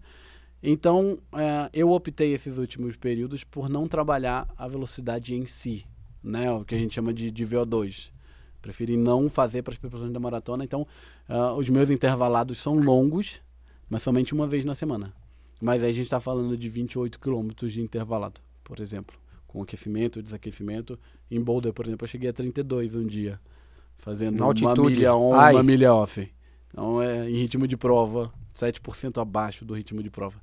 Então é um período só para poder você, é um período não, é, é um dia só da semana para você ter tempo e musculatura para recuperar para o próximo treinamento duro, que aí vai ser o longo no sábado ou no domingo. E o longo, e o longo você tem varia, muita variação de ritmo ou assim, tem semana que ele é mais firme, tem semana que ele é mais leve, dentro do longo você faz um progressivo, como é que, como é que vocês Ah, administram isso? Dentro dessas Normalmente, três né? por umas tem algumas nuances. Na primeira semana é um longo que a gente chama de longo cru, né? É ele completo numa, num ritmo só.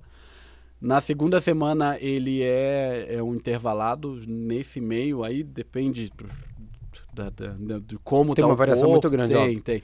Mas aí são estímulos às vezes de 2 km, de 3 km dentro desse, desse longo. E na terceira semana é o ritmado. Aí você corre às vezes 15, de- vai dependendo, vai aumentando durante as semanas, mas você corre 15, 18 quilômetros finais de um longo de 36, por exemplo, em ritmo de prova. Esse é o, para mim é o treino mais doído, digamos, é o, é o meu desafio maior é esse treino, de você já estar cansado e ter que manter um ritmo de prova ainda depois de tanto tempo e É, às é vezes difícil numa demais. superfície não tão adequada. Você vai fazer um longo na terra e você precisa rodar em ritmo de prova na terra. Então Que é muito difícil. é muito, muito difícil. de- Tanto que na hora que você vai para asfalto. parece que você tá pulando, né? Essa é a ideia, de que o asfalto depois a transferência seja muito mais fácil. E agride é muito menos na hora que você tá na terra. Muito, muito menos, menos. É a transferência que a gente faz no último mês, no terceiro mês, já véspera de prova, né? Entrando abril, começa essa transferência já para o pavimento. Vocês ente você entende é, essa coisa do, do, do ritmo? Eu falo muito principalmente pro amador. né? Hoje a gente vê muito amador correndo mais forte. O brasileiro maturou já um pouquinho Aham. né, do que era. É, a gente vê que a tendência, é, o, o nível mundial, se a gente for pegar do amador, tá- eles estão cada vez correndo mais lentos, a massa, mas uma minoria está correndo muito forte, Muito. né, melhorando muito. O que a gente falava de 20 anos atrás, alguém correr abaixo de 3 horas, é, hoje o mundo, in- o mundo, o mundo inteiro, mas antes, sei lá, um em mil corriam, hoje são 100 em mil que correm abaixo de 3. Perfeito. É, e eu, eu vejo muito, assim, eu converso muito, eu, eu, eu poderia fazer parte desse seu projeto de querer ajudar o esporte, porque eu não tenho muito essa barreira. Eu converso com pessoas de outras assessorias esportivas, eu converso com um treinador hoje mesmo, um me ligou e falou, pô, eu tô com dificuldade nisso daqui, procurando coisa no mercado. Eu falei, meu, meus for- fornecedores são esses. Passei tudo para ele, vamos lá, vamos, se ajudar. Eu, eu É acho que a ideia é essa. Aham. É, e eu falo muito pra eles, eu falo, cara, eu acho que vocês não precisam querer ficar se matando o tempo inteiro, de todo, toda terça ou toda quarta ou uma vez por semana, de querer fazer a melhor série. Ah, eu quero fazer tiro de mil, fazer oito de mil. Pô, fiz a melhor série da vida. Ah, meu tiro de 400. Pô, melhorei, nunca fiz, corri tão rápido assim. Porque eu falo pra eles, você vai fazer uma maratona, se você vai- quer correr a 4 por mil, que dá 2,48 ou quase 2,49, não tem por que você querer fazer uma série a 3,5, 3,10. Porque essa velocidade você já tem. Então não Exato. adianta você fazer isso porque teu corpo não vai recuperar pro resto. E isso, eu acho que é, é- aí eu tô, eu tô falando tudo isso porque, para quem tá ouvindo hoje, entender que eu acho que é o que você falou, né, Dani? Você não precisa, como você já tem essa velocidade, Uhum. né, de correr, sei lá, 5 mil para 2,45, que era o que você fazia quase perto dos seus 10 mil, é, você não precisa ficar querendo fazer série para 2,30 para você querer correr a maratona para 3,5, 3,8, porque é o que você é o que, é o que você tá almejando correr, não é isso, né? É, exatamente. Em Londres deu uma média de 3,5 e aí você pega os meus treinos, são todos baseados no que eu queria correr. Te dá confiança, o seu corpo tá acostumado a correr aquilo e toda a sua bagagem de velocidade antes, ou toda a bagagem que você já construiu, vai servir para correr aquilo. Você não precisa estar ali batendo, depletando.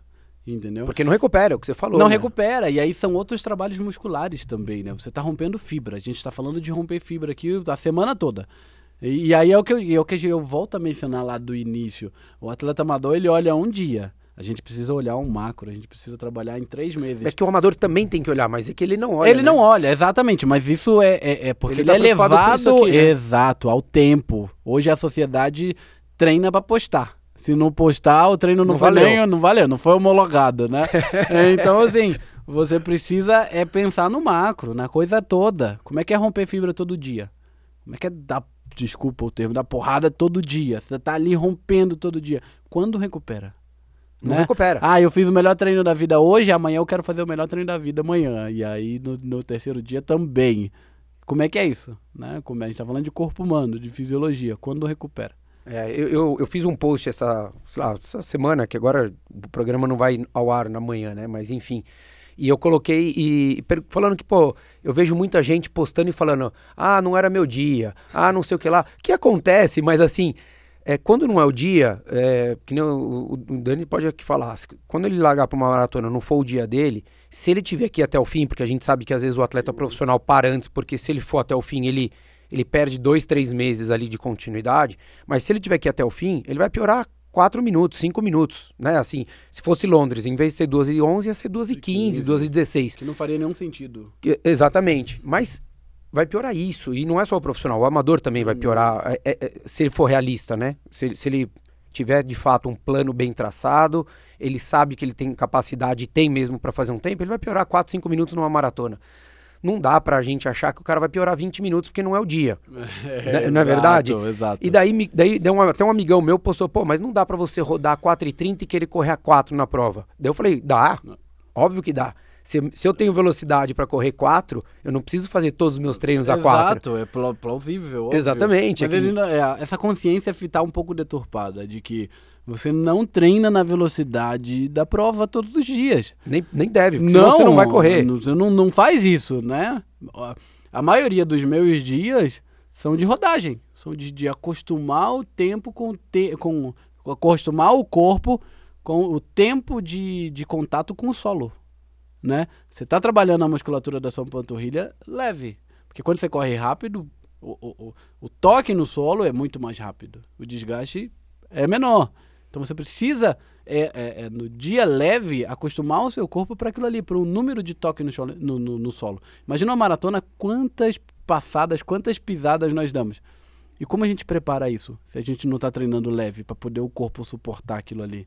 A gente só quer trabalhar rápido todo dia. Até nisso tem. Além de romper fibras, obviamente, não recuperar, tem a questão da- da- do corpo se adaptar a- a- ao toque no solo. Né? E, e- e- machuca muito, né? Esse que é o ponto. Porque na hora que você faz. Também, Se você também, tá aqui claro. falando que você faz uma sessão dessa na semana, imagina quem é o, o amador. Né? Eu tô, tô trazendo isso para o amador, Claro, claro. Que é porque a, a, a grande maioria que ouve a gente é o amador e, e, de fato a gente precisa, às vezes, é, fazer essa analogia para eles. Eu, eu, eu vejo muito o, o amador, ele olhando pro, pro. A gente fala que eles fazem o caminho contrário, né? Eles olham o que eles querem fazer no treino para tentar imaginar o que eles vão fazer na, prova. E na realidade você já me respondeu aqui, não, você olha o que você vai fazer na prova e você traz para o seu treinamento. treino, exato. E daí você vai afinando isso. Quanto vem a maratona ano que vem, Daniel? Quero saber seu tempo. Vamos lá. Quanto? E daí quem estiver ouvindo aqui, marca no post. Cara, é é uma, é uma- é uma, uma incógnita, assim. Eu tenho, eu tenho um número na cabeça. tô- Mas eu, Dá pra eu- vir melhor do que veio Londres? Eu digo porque, por exemplo, se for pra Sapporo, se for direto pra Sapporo nos Jogos Olímpicos, o que vai acabar acontecendo é que uma prova um pouco mais dura do que você pegou Mas- Londres. Exato, exato. Tem, é por isso essa nuance. Como eu ainda não tenho a prova é, totalmente definida, a prova que vai ser pro próximo ano, pode ser uma prova para colocação, para me dar bagagem para disputar posições, por exemplo. Para fomentar a minha mente de que eu preciso estar brigando pela posição para chegar no pódio. E pode ser uma prova para melhorar o tempo e me dar lastro, para me dar capacidades ergogênicas, capacidade física de, de correr realmente 2 e 8 para poder me igualar a um pódio olímpico. Então, assim. É que uma... é, um, é um tempo excelente pra Olimpíada. Com certeza, Quer e dizer, é por já, isso. é, já é sempre, né? Mas é que a gente vivendo num mundo que todo mundo tá. A maioria desses top 5, top 10 estão rodando pra 2, 3, 2, 4. 2, 8 não é forte pra esses, pra esses ETs. Aham, mas a gente tem a nuance de que numa prova desses ETs tem coelho. Tem pacemaker. Na Olimpíada, não. É cada um por si. e na Olimpíada, de ninguém tá tempo. preocupado com o tempo. Ninguém. O negócio é a medalha. É Então, aí. tem essa nuance. Então, essa escolha, ah, qualquer uma dessas duas escolhas que não é. Eu não as faço sozinho. Eu tenho um empresário, eu tenho treinador, tudo. É, qualquer uma dessas escolhas vão ser bem-vindas, mas vão refletir diretamente no resultado da próxima maratona. Então eu não posso aqui dizer que a próxima vou cravar. Pode ser, por exemplo, uma maratona no Japão, que é, é- é bem reconhecida em março, mas que lá o primeiro ganha com 2,9,30, por exemplo. É, hoje está dentro da minha realidade, a preparação que eu fiz agora em Boulder era para correr isso, né? É, porque ela não se perde, tá aqui no meu corpo. Mas como eu tenho outras prioridades ainda para esse ano, quando é que vai a hora aqui? Ih, agora você me pegou, mas deve ir agora dezembro, comecinho de dezembro. Certo, então anunciando, eu corro São Silvestre esse ano. Ó, oh, que esse legal. é o nosso objetivo, esse foi o objetivo de, de ir a Boulder agora. Então a preparação está sendo feita para correr São Silvestre depois de muitos anos, que vai ser realmente a minha estreia na São Silvestre. Parabéns. E, e, a gente deu, eu dei prioridade a São Silvestre esse ano, porque eu já fiz a maratona, estou com o índice olímpico, então não é uma coisa que eu preciso me desesperar para fazer, ainda não tenho. Estou tranquilo quanto a isso. É... E, e, você investe um pouco, volta a investir um pouco mais na velocidade. Na né? velocidade e principalmente nessa questão de disputar a prova. Hoje eu posso disputar qualquer prova no Brasil, obviamente eu vou ter meu, meu é, adversários brasileiros, mas aí a gente vai ter um, os quenianos, mas de uma outra linha, e aí a prova não se desenha como uma prova mundial. É, não, é, é outra, é outra pegada, é, é, um, é um, ritmo de prova, é, não me entendam ao mal, mas até pro amador, é, é, você fazer uma maratona de São Paulo ou de Curitiba, que tem um nível muito bom pro amador, mas na hora que você vai para fora, que você vai para uma major, eu, eu, eu fiz o ano passado Berlim, esse ano eu fiz Boston a diferença é assustadora. Exato. E pro profissional muito mais, porque se, na hora que você tá ali no. Aqui você tem que lutar sozinho, né? É, exato. Quando você tá e você tem que ir pra frente, puxar o ritmo. É isso. E não é a nossa, nossa realidade lá fora. Lá, lá fora, fora, você, você é mais pra, um. Pra, so, pra, pra, sobreviver aquele Exatamente. grupo. Exatamente. Então isso é, é, já começar a treinar o mental para essas provas, de aguentar a mudança de ritmo, de estar tá entre os melhores, né? E que, que eles te veem também. Que você tá ali, porra, esse cara tá correndo aqui com a gente. A hora que bater numa prova grande, porra, esse cara tá aqui de novo. E a hora que for disputar, eu não ser um mero desconhecido. Ah, porra, que esse cara deixa ele ir porque ele não vai aguentar. Não, a hora que eu, que eu botar na frente numa Olimpíada, eh, o pessoal segue. E que, junto... que foi como o Frank fez em 2012 em, em, em Londres que teve uma hora que ele foi lá para frente. O, e, o mas uh, tem Só um que... grande exemplo, uh, eu acho que ele fez um grande trabalho, ele estava bem, e ele realmente esse ano foi com a faca nos dentes, então é que ele foi sexto. O Solonei em Moscou é um grande exemplo, ele foi na frente, foi, ele olhava para trás e ninguém via. Ninguém, ninguém acompanhava, né? Ele arriscou, mas ele não teve o suporte do grupo para ir e dar o melhor dele naquele dia. Ninguém quis correr. É, se fosse mais três com ele, ele pode ser que a coisa fosse melhor. poderia ter tido uma chance de um pódio, porque eles iam desgarrar, porque ele estava muito bem. Mas ninguém foi, ninguém acreditou que ele poderia e correr. E aí ele teve disso, que. Né? Precisa, a gente tá falando de uma maratona, não dá pra correr sozinho. Então ele precisou voltar pro grupo. E a hora que o grupo mudou de ritmo, é uma mudança muito brutal. A gente tá falando de correr a 3, 3 e 5, eles mudam pra 2,39, 2,40. Pra gente é muito brutal isso, falando de uma maratona. Eles conseguem. Não, então, para quem tá ouvindo e acha que não é muita diferença, imagina que numa série de mil sua, na hora que você terminou o último tiro, você fala assim, agora faz mais um e tira 20 segundos nesse. nesse... Só que daí você já vem com acúmulo de 20, 25 quilômetros mais... nas costas, mais, mais 17. Mais... Exatamente, é isso. E aí foi onde ele sobrou, e aí ficou em sexto, uma baita colocação, mas poderia ter sido melhor se naquele momento que ele mudou alguém o ritmo alguém tivesse ido. Então, essa é a minha ideia de estar nas grandes provas e ser respeitado nesse sentido. A hora que eu mexer lá na Olimpíada, se for o caso, eu vou ter 4, 5 comigo, porque, porra, não, esse cara não é qualquer um. A gente teve um grande exemplo agora em Doha, que foi o Derlis Ayala, o paraguaio. É, todos nós, eu sabia que ele não ia até o final, porque duas semanas antes ele tinha acabado de correr a maratona em, em Buenos Aires, uma baita prova ele fez. E aí a federação dele levou para ele poder treinar e estar tá no meio dos grandes, foi bem válido. Ele foi até a meia maratona e ninguém deu bola para ele. o Tadesse foi passar ele na meia porque, tipo, era o tempo que eles haviam programado e tudo. Então, assim, eu quero que isso é seja... É, é, é uma estratégia para que isso seja diferente.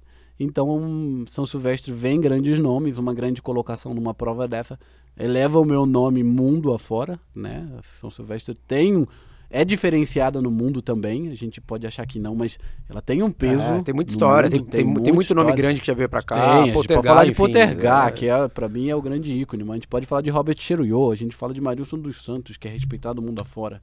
Então, não, não é não é qualquer prova. Exatamente. Sabe? falando de São Silvestre, tem uma, para mim a prova mais icônica que um atleta já fez foi 2006. Frank Caldeira numa baita chuva e que desacreditado, né? Porque aquele ano todo mundo falou que a prova foi feita para ele, que não tinha quiniano de expressão e tudo, e ele foi lá e fez o tempo, um dos tempos mais fortes da prova. Foi lá e mostrou que, independente de ter ou não ter nomes na prova, ele foi e Não correu. precisava. Não, ele correu 44 Não, e e- 30. E ele tá, não, e ele tava, foi uma época linda, né? 2006 ele fez São Silvestre, no ano seguinte foi pro PAN. Foi pro PAN e, e venceu daquela forma extraordinária. Extraordinária. Né? Imagina, e eu crescendo com um cara desse, eu vivia com ele na época. Pra mim foi. Eu, dei- eu dei muita sorte de ter grandes caras assim na... comigo perto, É, sabe? isso é Eu- fundamental, cara. é, É, muito demais. bacana. Eu tinha um espelho dentro de casa, que era o Frank na época. Eu era fã do cara e treinava com ele. Então, Não, tem, não tem como não crescer e não, querer correr, né? tem. Nesse ano eu fui pro Campeonato Mundial Júnior. Foi o, foi o último brasileiro aí na, numa prova de fundo num Campeonato Mundial. E a gente tá falando já de 13, quase 14 anos. Né? Ave Maria. pra terminar, duas perguntas rápidas. Você virou vegetariano, certo? Virou, Sim. se tornou, enfim. Daí o termo eu não sei qual é o correto. Mudou muito pra você? Mudou. É, e essa é uma das coisas que, que eu até comentei aqui né, anteriormente. O mundo tá numa mudança. E uma das principais mudanças no mundo é isso, é, é a maneira de se alimentar. A gente está tendo já muito, muita informação, tá, hoje tem muitos estudos né, que comprovam, dão bagagem, não que, que, que comer carne seja ruim, ou, acho que cada um precisa entender o seu momento no, no mundo, né? Como o seu organismo funciona? como o seu organismo funciona e, e, e é o que eu digo para todo mundo que me pergunta, né? Ah, como é que é? Você precisa te experimentar. E não é da noite pro dia que você corta. É, ah, cara, essa semana eu vou comer carne no fim de semana. Ah, no outra semana só no domingo. E aí você vai, vai diminuindo, vai diminuindo o volume. E até não é entender ruim como, como você vai se sentindo como também. o seu corpo funciona. Eu, eu, eu cometi o erro, eu não segui essas palavras, acho que não tive, não tive ninguém para me dizer isso na época, eu parei de uma hora para outra e realmente treinando em alto nível, sem a, sem a, a suplementação necessária ou sem... É, porque assim, quando você para de comer carne, você continua comendo a mesma comida só sem a carne. Você não incrementa, você não coloca um- uma salada ou uma proteína a mais que vem dos vegetais. Você não, não. E foi o que aconteceu comigo, eu só cortei a E carne daí e, você aí sentiu? muito. Porque eu treino em alto rendimento e aí você precisa desse aporte de proteína. Mas depois eu fui entendendo o, o que colocar na minha dieta e hoje sou super saudável, tenho muito mais energia do que quando eu consumia carne animal. É, tá, tá aí uma coisa que, que eu gosto de falar. é, muita gente fala, ah, mas você é vegetariano, agora ponto, você não pode comer mais nada, você é obrigado a cima. Não. É uma escolha minha, é uma decisão que eu tomei. E quando me dá vontade, por exemplo, de comer o meu peixinho, eu vou lá e como. Por que não? Mas quando eu tô na minha preparação, por exemplo, de, de, de maratona, eu gosto de ficar sem. Me faz bem. Então, uns dois, três meses prévio à maratona, que é quando você tá num volume alto, tá na intensidade da maratona, eu realmente não gosto de comer. Mas eu saí de lá. Você tirou mais alguma coisa além da carne ou não? Assim, não- Leite, não- leite, leite, a lactose mesmo. a lactose. Eu tomo, Farinha? pra te falar assim... Não, Fa- não, não, farinha não. Eu tomo, a única coisa que eu consumo, por exemplo, eu gosto de ir na padaria me dar um expresso com leite, aquele pinguinho de leite, é o que eu tomo. Mas eu consumia, por exemplo, muito iogurte na época, eu não consigo mais consumir. A carne vermelha, não consigo mesmo, é uma questão já minha. Eu olho, Não vai. não, não entra, sabe? O frango também, pela questão hormonal. O frango hoje no, no país tem, tem muito hormônio, né? Então, é uma coisa que, que aí me, me, me marcou bastante. E o peixe é uma coisa que, que ainda entra. Vai. Pretendo um dia diminuir ou parar, né? Diminuir nem tanto porque não é um consumo exagerado, é uma coisa eu não estou treinando para uma prova. E é uma coisa que eu gosto, eu me sinto bem, não me sinto mal comendo, como se me sentiria comendo a carne, por exemplo. Legal. Última pergunta. É, como é que é o seu pré-treino? Tá aí o meu pré-treino. Você acorda, você treina de cedo e às vezes à tarde, é isso? Não, sempre à tarde. Sempre. Do- dois períodos todo dia. Dois períodos. Ah, fim de semana não, porque aí tem, tem o longo no domingo, Aí né? E sábado eu faço uma, uma rodagem maior pela manhã. Maior e... quanto? 18. Maior do sentido que, ah, quando for rodar tarde, normalmente é 10, 12 quilômetros, Tá. uma hora. No, no sábado é 18, porque é um período só, e aí antecede o domingo, que é normalmente o longo. Aí eu tenho 36. Às vezes uma série de 32. Tá. E na quarta-feira, que é o intervalado longo, que também gira 28, 30 quilômetros, e aí eu não rodo à tarde. São os únicos E o que, que dois você come dias. normalmente antes desse treino da manhã? Ah, eu gosto muito de, de levantar a massa, uma banana, aveia, mel e chia, cara. É o que eu tenho acostumado a, a comer. E, óbvio, eu tenho a minha suplementação no treino específico, que depende do que eu vá fazer também. Para as rodagens eu não tomo nada. Quando eu volto, aí sim, Eu gosto de um pãozinho francês. Aí come, aí come como se não existisse amanhã, né? Aí eu, fa eu faço, porque antes de correr é difícil, né? O organismo ainda não tá preparado. Você viu meu. isso lá no Quênia? Você viu essa coisa do. do- do- Eles, eles não comem antes de treinar. E você se adaptou? Você fez isso? Chegou, chegou a fazer ou não? Não, mas eu no meu treinamento eu faço, que é o que a gente chama de, de fat burning. Você adapta o seu corpo a consumir a gordura, né? Então, na maratona, a hora que depleta, o seu corpo tá inteligente para ir consumindo eh, coisas boas ainda. Peraí, peraí. É o Balu que tá falando? É não, mas é isso. O corpo não pode ficar preguiçoso, né, não cara? pode, Não você pode. precisa ensinar ele a, a ir consumindo, né? Porque, ah, beleza, não tem mais nada, ele vai na primeira coisa que ele vê. E aí ele vai, vai, vai na, na sua glicose, aí você vai dar, dar um choque de, de hipotermia, aí puf, você apaga. Então você tem que ensinar o corpo aí a ser inteligente. Então eu tenho me- meus dias de fat burning, que é uma corrida leve em jejum. No Quênia eles fazem todo dia por uma questão cultural, mas eu não acho tão benéfico você ir para uma série, por um intervalado, sem comer nada, sem ter nada para depletar, né? E só lá no meio da série colocar Só neurônio, só vai é, consumindo só neurônio. vai. Aí no meio da série sim começar a colocar pra servir no final da série. Acho que não faz tanta não faz tanto sentido pelo menos pra mim. Então nos dias da série eu prefiro levantar um pouco mais cedo, faço uma refeição até que eu volte pra cama, tudo bem. Mas eu prefiro me alimentar e sair aí um pouquinho Testa a mais maçã, você vai gostar. Ah, é, eu tenho visto aí da, da, da maçã. Não, mas eu, é, é, entra muito no, no que você falou, de você entender como o seu corpo funciona. Exato. Eu já tive muito problema com relação a- a- ao consumo de, de muito carboidrato, então eu tive que achar, encontrar um equilíbrio para eventualmente não ter problema intestinal, porque é normal, na hora que você É, põe muito carboidrato para dentro, você- não sou só eu, se você, você pode falar e qualquer Eu outro tenho- profissional. Eu tinha problema com isso na- nas minhas provas mais longas e no treino com a frutose. E normalmente a frutose vem junto desse carboidrato no gel, por exemplo. Então eu tive que me adaptar a isso. De que não, não, não posso hoje, não utilizo gel em todos os postos, por exemplo, da maratona. Porque aí sim me dá um excesso de frutose e aí eu sim eu tenho problema. Então eu só consigo colocar no máximo muito quatro géis numa maratona. Que, por exemplo, para os atletas de elite hoje é muito pouco.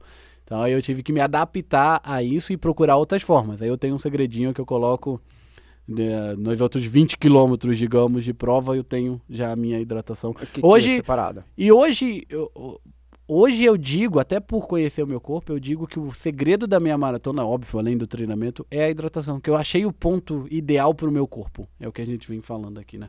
Você precisa achar o que funciona para o seu corpo e eu felizmente achei o que funciona para o meu. É isso aí. Alguém tinha te falado esse, alguma coisa parecido com esse ponto que você achou? Algum nutricionista, algum fisiologista, algum é, treinador, alguém chegou e falou assim pra você, Daniel, experimenta isso ou foi uma coisa que você foi aos poucos encontrando? Não, eu fui aos poucos muito por erros.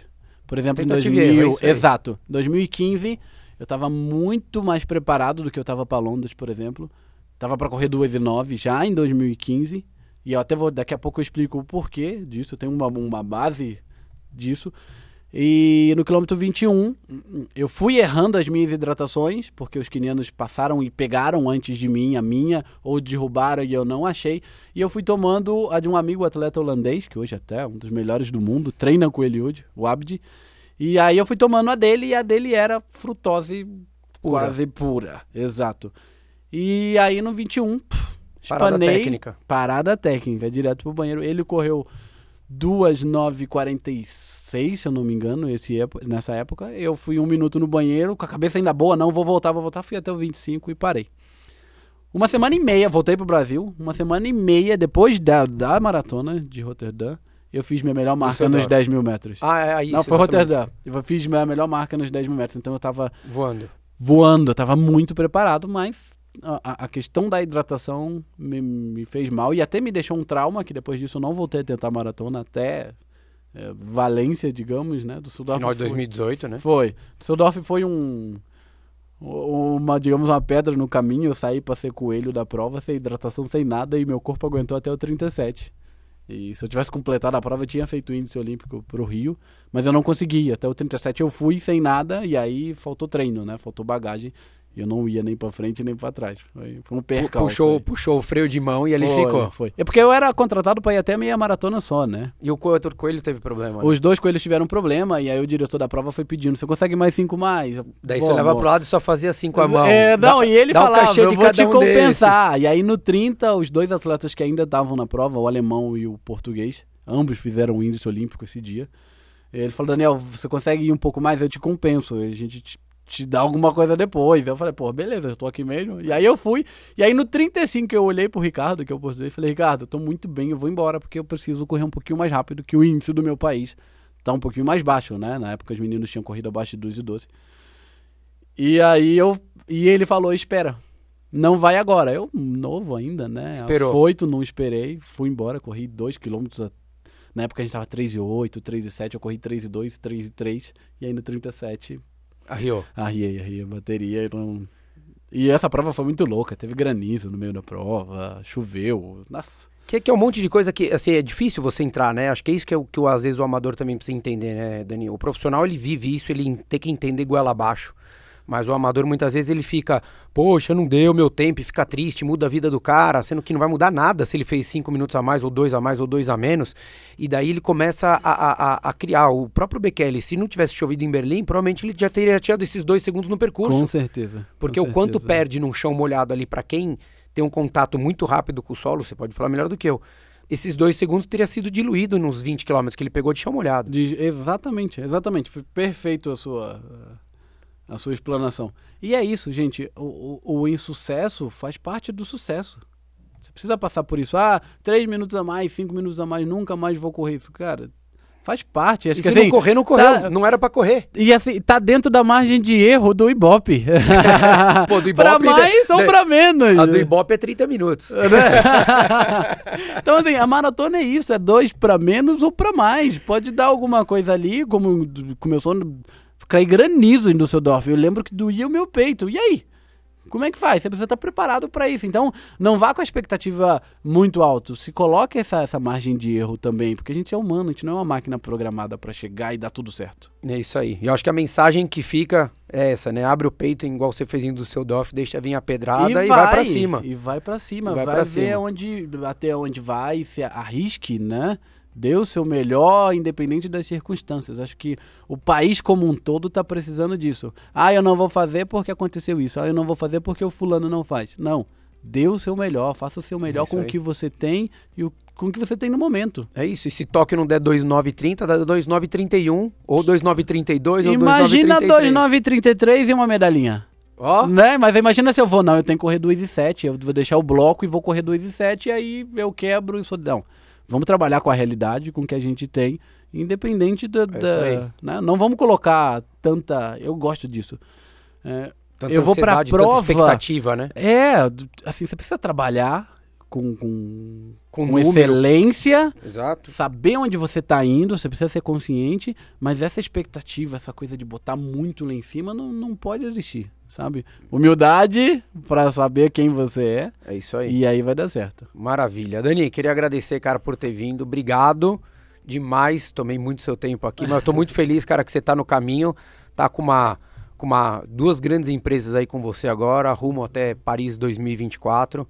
Feliz que pelo menos por você, feliz pelo atletismo, que vai ter aí mais cinco anos de algum representante que, que queira encarar o, o, o esporte, trazer o esporte e devolver para todo mundo o, o muito que você ganhou. Valeu, obrigado por ter vindo, cara. Ah, eu que agradeço, eu agradeço demais. Acho que é uma, uma das maneiras também da gente mostrar o, o trabalho, né, através do, do- do seu trabalho, através do- desse podcast que tá bombando aí, tá todo mundo assistindo, tá, tá bem legal. Então é, é agradecer a você, agradecer a oportunidade e me pôr à disposição para outras mil vezes se necessário. Que legal, valeu. Obrigadão, cara. Obrigado a todos vocês que nos ouviram aqui. Se quiser deixar o palpite de quanto ele vai fazer se ele for pra Tóquio ou não. Se não, você pode deixar quanto ele vai fazer na São Silvestre. Já é um bom caminho, beleza? Valeu, galera. Obrigado, um abraço.